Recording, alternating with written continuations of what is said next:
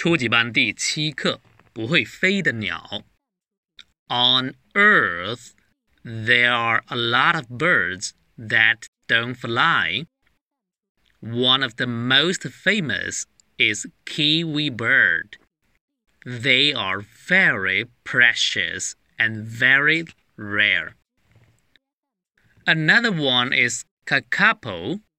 It's New Zealand's flightless green parrot.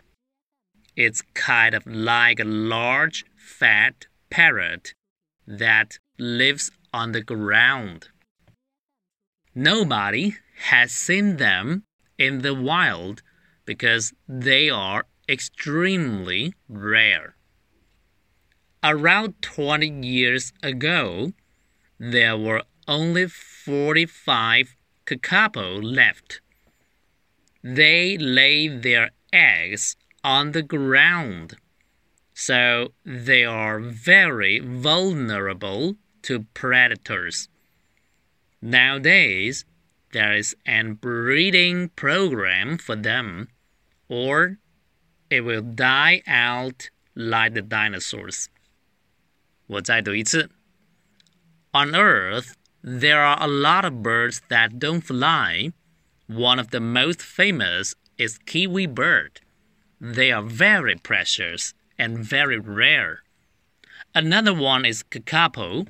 It's a New Zealand's flightless green parrot. It's kind of like a large fat parrot that lives on the ground.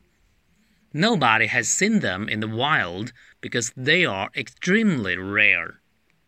Around 20 years ago, there were only 45 kakapo left.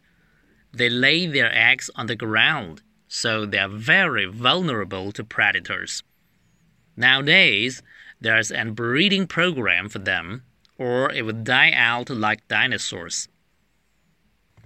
生字 famous 着名的 rare 稀少的 flightless 不能飞的 extreme 极端的 lay 下蛋铺躺 vulnerable 容易受到攻击的脆弱的 predators 捕猎者 breed 哺育 program 计划